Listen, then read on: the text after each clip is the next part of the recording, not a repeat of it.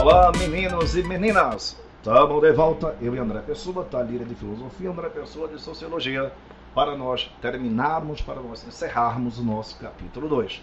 Nós já percorremos um bom trajeto aqui. A gente já viu é, Conte e a criação da sociologia. A gente já viu tá, o Sr. Emily Durkheim, que deu à sociologia um caráter científico. Aí, por fim, vimos Karl Marx e a luta de classes, e como Marx, em vez de pensar a sociedade capitalista, ele propôs a destruição do capitalismo e a implantação do socialismo e do comunismo. Por fim, nós chegamos a um outro alemão, que é o senhor Max Weber, pensador do final do século XIX e começo do século XX. Uh, Weber tem um conceito que é chamado de ação social, uh, que vocês vão entender melhor nas palavras do meu amigo Tom André Pessoa, que vai gentilmente discorrer sobre o senhor Max Weber. André, a palavra é sua. É isso aí, professor Roberto Lira. De fato, o conceito de ação social é um conceito fundamental aí no pensamento sociológico de, do Max Weber. Tá?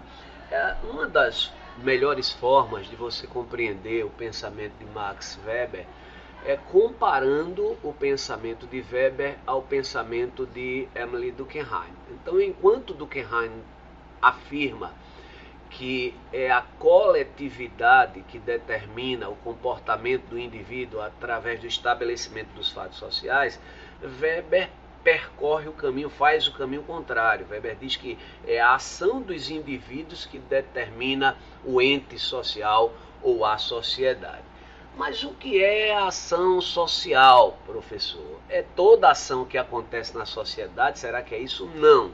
Tá? Nem toda ação que ocorre na sociedade é uma ação social, porque na ótica de Max Weber, uma ação social é uma ação em que o comportamento de um indivíduo, de um grupo, tem como referência a conduta do outro indivíduo, de um outro grupo, digamos assim, tá? Então, uma ação social é algo recíproco, é algo mútuo e que, segundo Max Weber, tem um sentido. Aliás, Weber vai dizer que o trabalho do sociólogo é exatamente compreender o sentido das ações sociais, tá? Então, deixa eu tentar eh, exemplificar isso de uma forma muito simples. Vamos supor que eu venha pedalando uma, uma bicicleta pela rua e aí ah, o pneu da bicicleta cai em um buraco e eu vá ao chão. Até aí nenhuma ação social.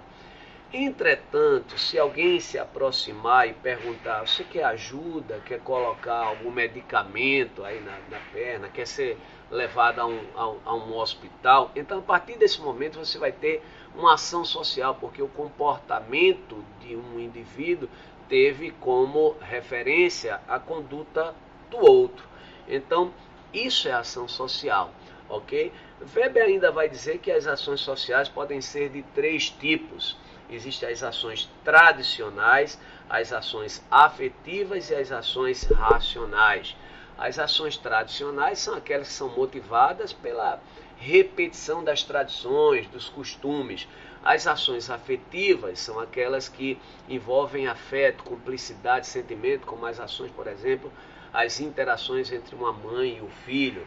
E a, as ações sociais racionais são aquelas que são pensadas, pensadas com antecedência. Tá? Aliás, Weber vai dizer que as ações sociais racionais podem ser de dois tipos.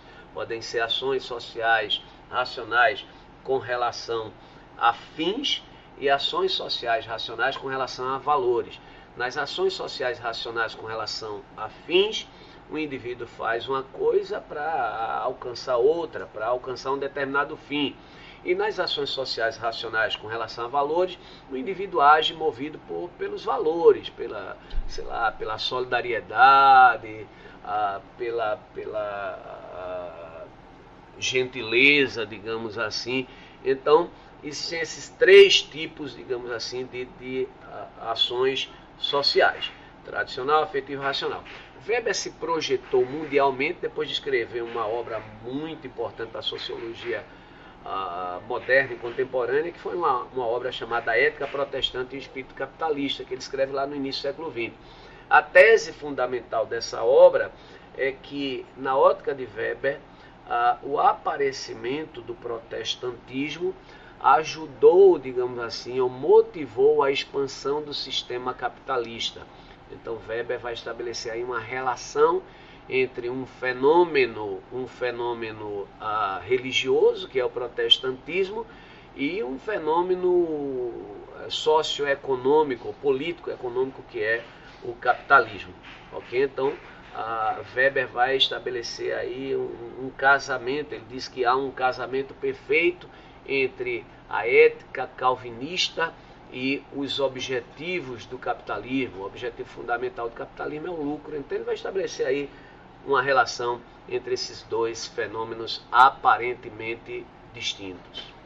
Pois bem, okay? gente, depois dessa aula tão ilustrativa de André Pessoa, é, aliás, eu só destacaria um único um ponto muito breve, que é essa, essa ideia que está é, muito marcada no pensamento de Weber e de Marx também, que é do sociólogo, não como uma pessoa tá neutra, mas partícipe daquilo que ela investiga. É, Durkheim e, e é, pensavam num sociólogo que tivesse uma postura neutra diante do objeto que ele estuda. André colocou perfeitamente bem claro que Weber vai por esse caminho, do sociólogo como alguém que é, é par do que ele estuda, e Marx certamente também. Pois bem, forte abraço a todos em meu nome de André Pessoa. A gente vai se vendo por aqui discutindo filosofia e sociologia.